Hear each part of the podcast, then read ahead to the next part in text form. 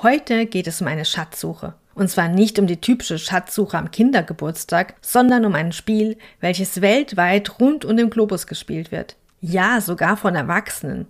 Ich spreche natürlich vom Geocaching. Falls du davon noch nie etwas gehört hast, dann ist das gar nicht schlimm. Ich erkläre dir die Grundlagen und gebe dir in dieser Folge Tipps und Tricks mit auf den Weg, wie du Geocachen gut mit Kindern machen kannst.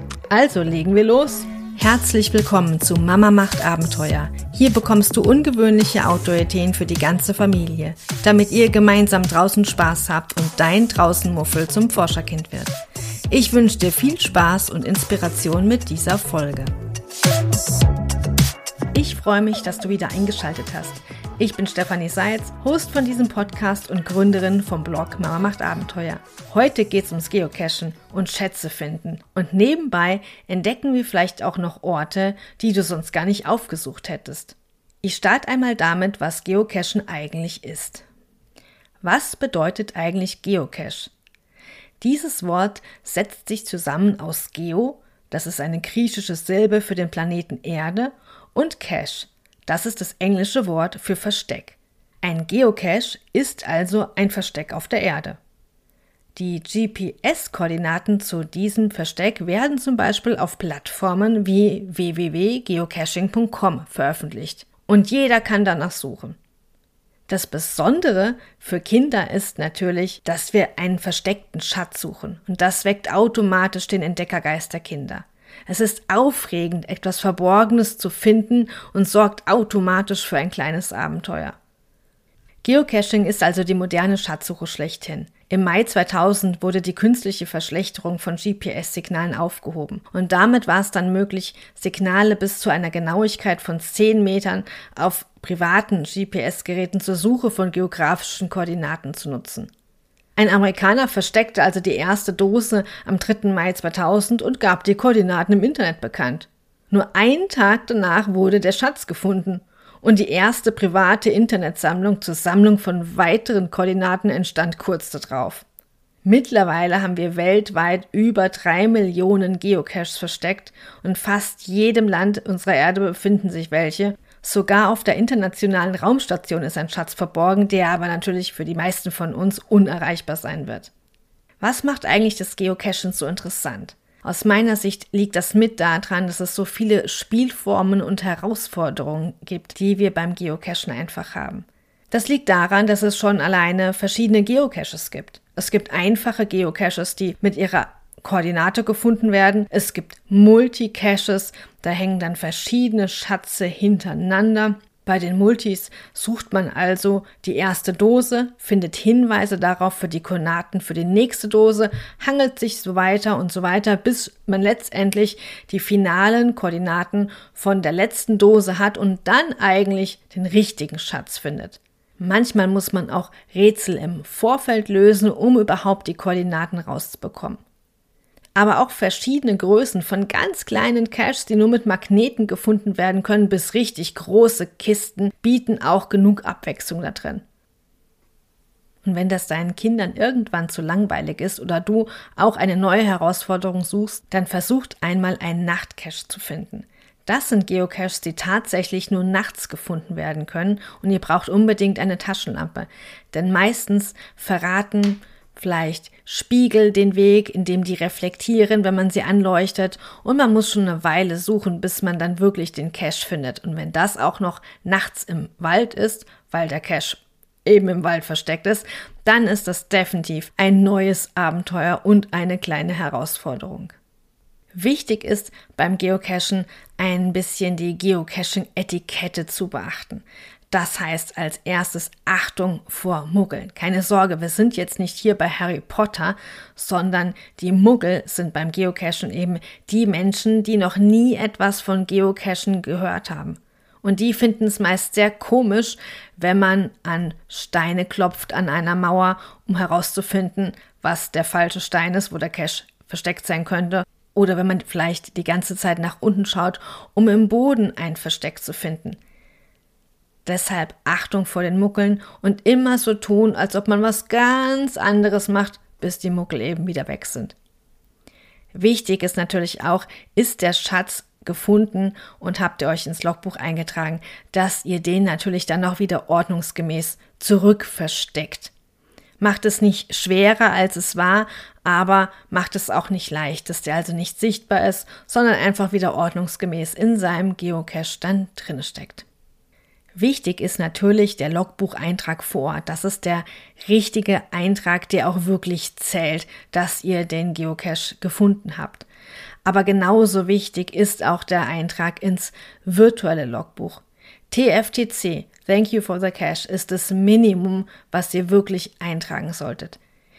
Die Geocache-Besitzer, die Owner, die machen sich solch eine Mühe, einen schönen Geocache zu verstecken, den vielleicht auch noch besonders auszustatten und besonders zu beschreiben, an einen besonderen Ort zu legen und pflegen auch ihre Dose in ihrem Versteck. Von daher haben sie es mehr als verdient, wenn man einfach Danke sagt. Doch wie funktioniert das jetzt ganz genau? Wie kommst du an Koordinaten und die Beschreibung und was musst du eigentlich sonst noch vorbereiten? Der erste Schritt ist, dass du dir eine Plattform aussuchst. Eine Plattform, die wirklich sehr, sehr viele Geocaches in allen möglichen Variationen enthält, ist eben die Plattform www.geocaching.com. Dort kannst du ein Geocache in deiner Nähe heraussuchen und dir auch die Wertung angucken. Das heißt, wie schwierig ist es, den Schatz zu finden, also vom Gelände her und aber auch sonst von der Herausforderung. Denn ist ein Schatz zum Beispiel auf einem Baum versteckt, bräuchtest du ja eine ganz andere Ausrüstung, als wenn ein Schatz nur in einer Dose hinter einer Sehenswürdigkeit liegt. Deshalb schau dir gerade, wenn du mit deinen Kindern unterwegs bist, unbedingt das sogenannte Listing an. Dort wird alles Mögliche aufgeführt, was den Geocache beschreibt. Du kannst den Schwierigkeitsgrad ablesen, du kannst die Geländewertung sehen, du kannst sehen, um welches Thema es sich handelt, du kannst auch bestimmte Attribute beachten, die dem Geocache zugeordnet sind, ob er zum Beispiel die ganze Zeit über zugänglich ist oder ob andere Sachen zu beachten sind, ob der Weg vielleicht kinderwagenfreundlich ist und noch viele mehr Dinge findest du eben in der Beschreibung vom Geocache im sogenannten Listing.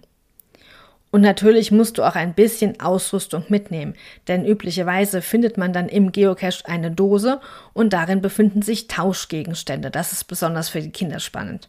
Wichtig ist also gerade, wenn du mit Kindern unterwegs bist, natürlich ein Gerät, mit dem du die Koordinaten finden kannst, also ein GPS-Gerät oder eben dein Smartphone. Wetterfeste Kleidung ist nie verkehrt und natürlich auch ein Notizbuch und auch einen Stift, falls vor Ort keiner sein sollte. Am besten habt ihr auch immer eine vorbereitete Tasche mit Tauschgegenständen drin. Das können Sachen aus dem Überraschungsei sein, Kruschelkistensachen aus dem Kinderzimmer und alle möglichen anderen kleinen Sachen, die sich zum Tauschen eben eignen. Lebensmittel gehören logischerweise nicht dazu, denn je nachdem, wo der Geocache versteckt ist, würde man damit nur Tiere anlocken und das ist definitiv nicht Sinn der Sache. Wichtig ist auch, bevor ihr losgeht, dass ihr nochmal die Batterien überprüft, zum Beispiel vom GPS-Gerät oder natürlich auch vom Handy, dass ihr die Koordinaten nochmal prüft, ob ihr die heruntergeladen habt und gegebenenfalls auch einfach einen Ausdruck macht, ob ihr vielleicht noch Kartenmaterial braucht, weil der Geocache auf einer Wandertour liegt und ihr euch nicht ständig auf euer Smartphone verlassen wollt. Natürlich ist es auch wichtig, ein paar Snacks mitzunehmen, bevor der große Hunger einsetzt. Und natürlich auch ganz wichtig, etwas zu trinken. Für Kinder sind vielleicht auch noch ein paar andere Ausrüstungsgegenstände interessant. Das können kleine Magnete sein um den Schatz vielleicht zu heben, Taschenlampen oder auch eine kleine Lupe, um Details zu erkennen. mit den Sachen bist du auf jeden Fall sehr gut ausgerüstet, um eure nächste Geocaching-Tour zu starten. Ich habe dir erzählt, was Geocaching ist und wie das Spiel funktioniert, aber welche Vorteile hat es eigentlich für Kinder? Wichtig ist, dass Geocachen draußen stattfindet.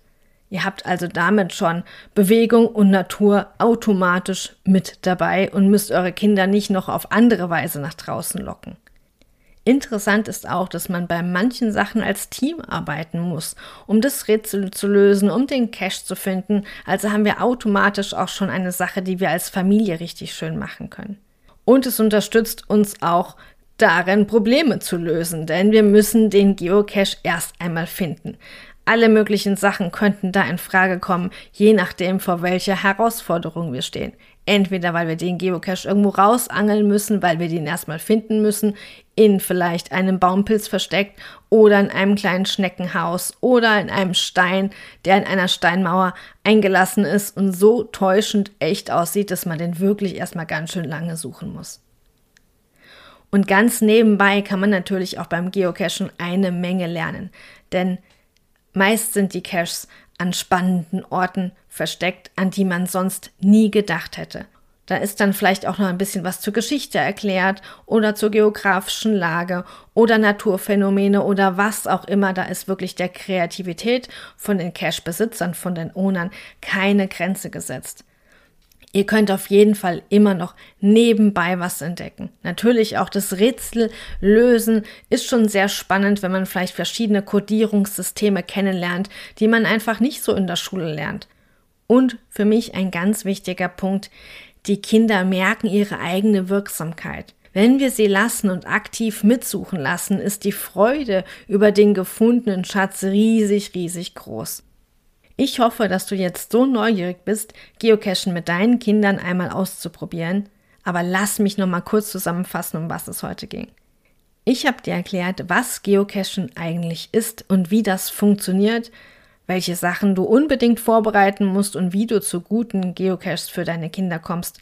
Ich habe über die Vorteile gesprochen, was das Geocachen noch nebenbei für die Kinder mit sich bringt.